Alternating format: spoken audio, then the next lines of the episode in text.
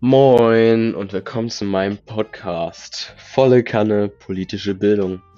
Mein Name ist Noah Kallegießer und das heutige Thema ist der Kolumbien-Konflikt. Ich werde mal versuchen, euch das Thema ein bisschen näher zu bringen und zu erklären. Nicht so trocken wie in der Schule, sondern eher ein bisschen chilliger, aber trotzdem mit fachlichem Inhalt. Ich hoffe, ihr werdet Spaß haben. Ich werde auch ab und zu mal einen Kommentar bringen oder einfach mal meine Meinung dazu sagen. Wir werden sehen. Let's go.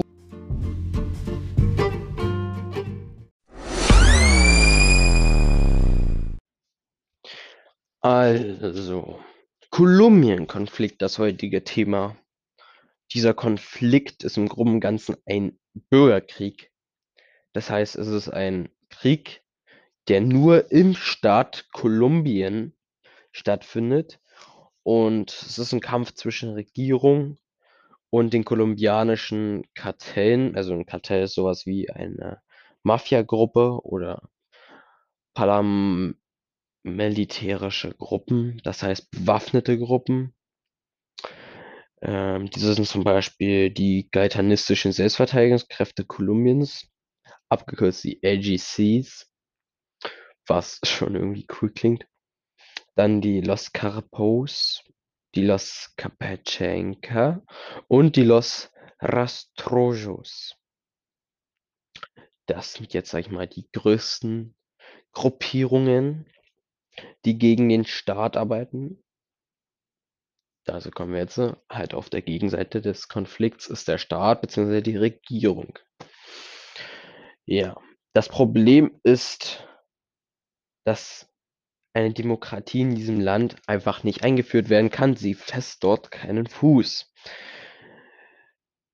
Und das ist auch ein, das Problem der Regierung. Denn ohne die Unterstützung des Volks beziehungsweise ohne Demokratie kann ein Vol äh, eine Regierung nichts ausrichten. Und das ist jetzt wieder die Folge, dass Selbstjustiz am meisten verbreitet ist. Das heißt, der mit, dem, mit der meisten Macht oder der meisten Stärke, Personenanzahl, hat einfach die Entscheidungsgewalt. Das sind in dem Falle diese paramilitärischen Gruppen oder Mafias. Ja, und dieser ganze Konflikt geht schon seit 1958. Das heißt, das ist schon über 50 Jahre. Eigentlich schon ach, über 60 Jahre sogar schon.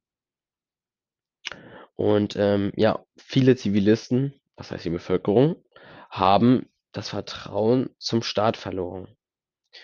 Denn was bringt ein Staat bzw. eine Reform, wenn man danach arm ist? Denn viele verdienen ihr Geld bei diesen Kartellen, die beispielsweise Coca-Blätter anbauen. Diese braucht man zur Herstellung von Kokain.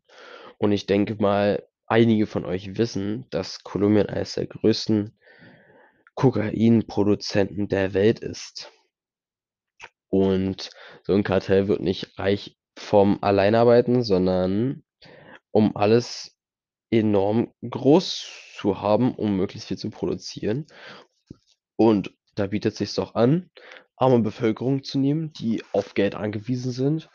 Und wenn man die bezahlen kann und die dafür es tun, Warum dann nicht? Gleichzeitig haben diese auch riesen Goldminen, wo man bis zu 20 Kilo im Monat rausholt. Das Problem davon ist aber, dass diese Goldminen ziemlich umweltverschmutzend sind, denn zum Goldwaschen braucht man Quecksilber und dieses Quecksilber verschmutzt diese Umwelt bzw. den Regenwald in Kolumbien. Und das sind meistens so pro Goldmine ungefähr 430 Hektar.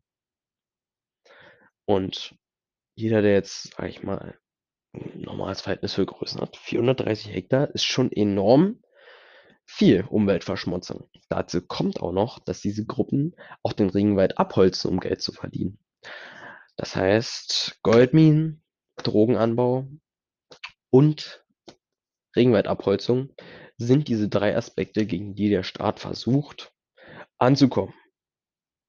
Wie ich schon sagte, das Problem ist, die Bevölkerung kann dort nicht helfen, denn wenn sie gegen diese Gruppen arbeiten, entfällt ihr Gehalt beziehungsweise auch ihre Rechte, denn wer diesen Gruppierungen nicht folgt, wird verfolgt oder sogar umgebracht.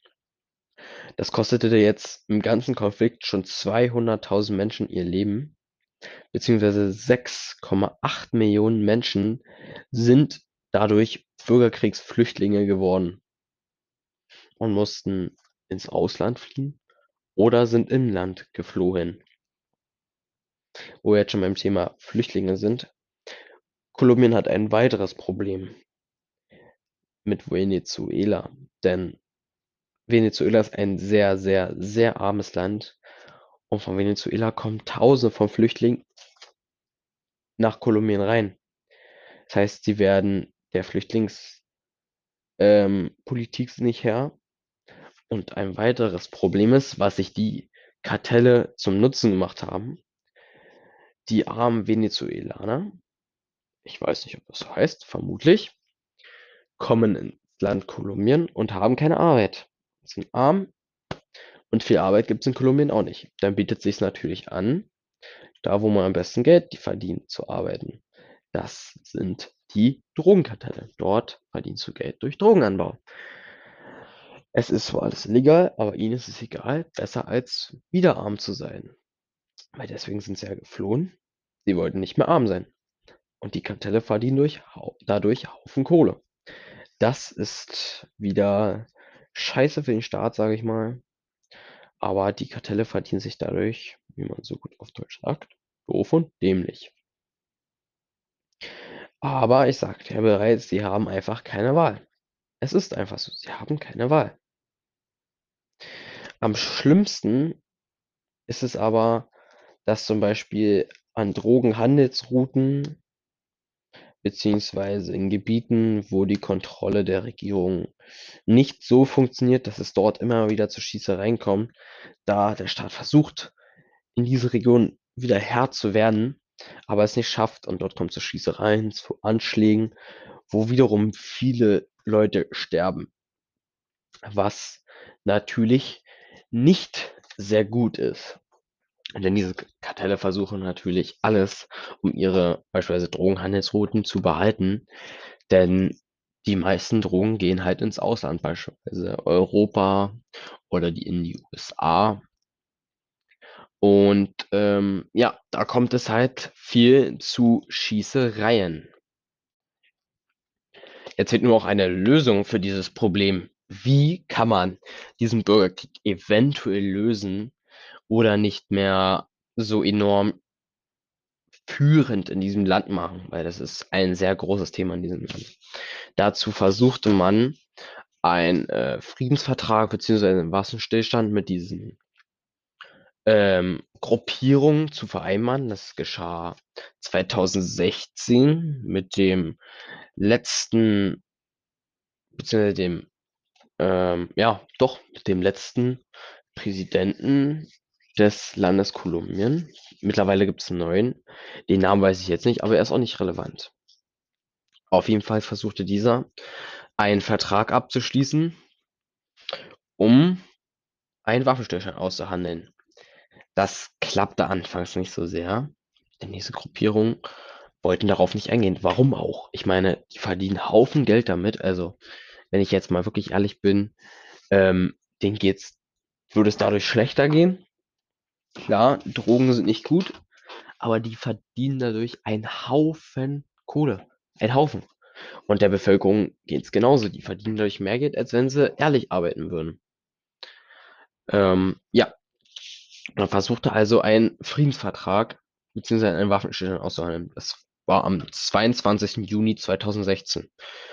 Das hat auch ganz gut geklappt, sagen wir es mal so. Es ist nicht mehr so extrem ähm, aufgeregt da die Stimmung. Jedoch gibt es immer wieder mal Anschläge beziehungsweise andere Sachen. Es wurden, glaube ich, im Jahr 2019 an sich 84 kommunale Führer, das heißt ähm, Leute, die auf der Seite der Regierung stehen, von bewaffneten Gruppen getötet. Ähm, diese Zahl ist jetzt auch nicht ganz sicher. Es gab zum Beispiel ähm, die Organisation NRO, sowie das Institut für Frieden. Die meinten, dass die Zahl 250 wäre. Also 250 kommunale Führer werden, wurden getötet.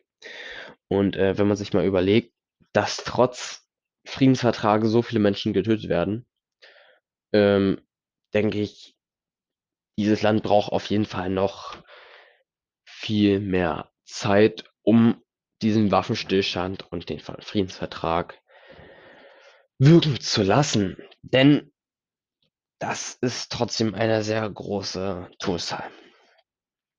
Auch viele Kandidaten, die sich 2019 zur Regionalwahl angemeldet hatten, sage ich mal, beziehungsweise ähm, dort einen Sitz haben wollten in der Regierung, hatten viele Drohungen und Gewalt ähm, erfahren. Denn diese Gruppen wollten natürlich nicht, dass diese Regierung jetzt immer stärker wird, immer stärker, weil dadurch verlieren sie Geld und Macht. Und das wollen diese nicht, weil meistens sind das auch sehr eitle Familiengruppen. Also ich sage mal, das sind Unternehmen. Es ist ja schon fast ein Unternehmen, oder? Ich denke schon, weil es sind ja also die verdienen erstens Haufen Kohle. Es ist sehr organisiert, was man dazu noch sagen muss, das habe ich vorhin nicht gesagt. Es sind sehr organisierte Gruppen und irgendwie ist es ja doch schon ein fairer Handel, wenn Leute, die da arbeiten, dafür ihr Geld bekommen. Klar, viele Menschenrechtssachen sind auch nicht gegeben, aber irgendwie schon organisiert. Also ich sage mal, diese Familienunternehmen, aka ähm, Terrorgruppen, wollen das natürlich nicht, weil ihre Ehre dadurch auch beschmutzt wird, weil keiner will der sein, beziehungsweise keiner will in dieser Generation sein, wo es dann heißt, ja, unsere Familie hat seit 60 Jahren einen enorm großen, ähm, eine enorm große Wertstellung gehabt und jetzt äh, geht ihr einfach darauf ein und plötzlich sind wir genauso arm wie alle anderen. Nee, ich denke nicht, dass die Leute darüber klarkommen würden. Beziehungsweise nicht die Leute, sondern die Gruppierungen. Ja, das war es jetzt eigentlich schon im Groben und Ganzen. Ich denke, ihr habt das Thema schon verstanden. Ich werde gleich nochmal eine Zusammenfassung machen. Ich frage mich, was man noch für Lösungsansätze eventuell bringen könnte außer einem Waffenstillstand, weil es ist ja schon ganz schön schwer, so ein Land, was wirklich von so Gruppen gesteuert wird, wie man das unter Kontrolle bringen soll.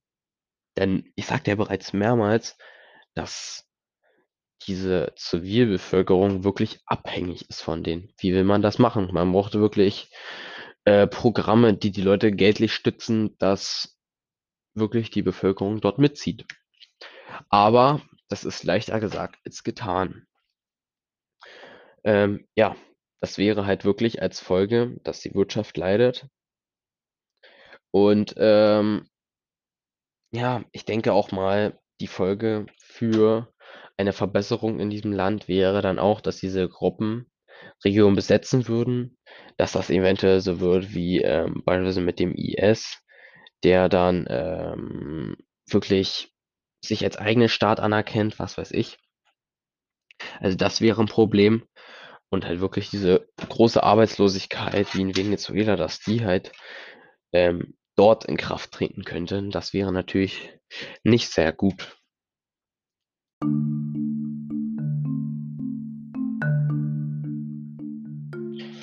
Also, wir fassen jetzt noch mal cool zusammen. Welche Länder sind beteiligt? Kolumbien an sich, weil es ist ja ein Bürgerkrieg. Welche Konfliktart ist es? Es ist ein Bürgerkrieg, wie ich gerade schon sagte. Ähm, es ist sozusagen auch ein Drogen- bzw. Vorherrschaftskrieg, ähm, aber auch ein Ressourcenkrieg. Welche Konfliktparteien sind dort? Die Gaetanisten, die Los Carparos, die Los Castrojos sowie die Regierung und die Los, warte, Los Kapatschenka, die ebenfalls auch eine Gruppierung sind. Diese Ursache für den Konflikt ist der Kokeanbau, die illegalen Goldminen bzw. chemischen Umwelteingriffe, ebenfalls der, äh, die Abholzung der Regenwälder, die Schießereien ähm, und nicht nur der Drogenanbau, sondern auch der Drogenhandel. Die Dauer des Konflikts, beziehungsweise wann hat der Konflikt angefangen? 1958 bis jetzt. Todesopfer ungefähr 200.000, um genau zu sein 218.000. Davon waren 81% Zivilbevölkerung. Die Folgen dieses Konflikts sind ähm, das Leiden der Wirtschaft, Besetzung verschiedener Regionen, Schießereien im Land, ähm, Wirtschaftsflüchtlinge beziehungsweise ähm, die Zivilbevölkerung arbeitet viel für Kartelle. Ähm, was gibt es für Lösungsansätze? Es gab einen Waffenstillstand am 22. Juni 2016, gleichzeitig einen Friedensvertrag. Gäbe es noch andere Lösungsansätze? Die Zukunft steht offen. Sagen wir es so. Das wäre jetzt die Zusammenfassung. Ich hoffe, ich konnte euch das Thema einigermaßen gut beibringen. Ich weiß, es war jetzt nicht so spannend, aber eventuell kommen auch andere spannende Themen. Ihr wisst ja, Politik gibt es immer. Ähm, ich hoffe trotzdem, es ging einigermaßen. Ähm, ich habe mich zwar einige Male verhaspelt, aber das ist halt so. Wer kann schon kolumbianische Namen aussprechen? Ja. Dann bis zum nächsten Mal, wa? Ciao.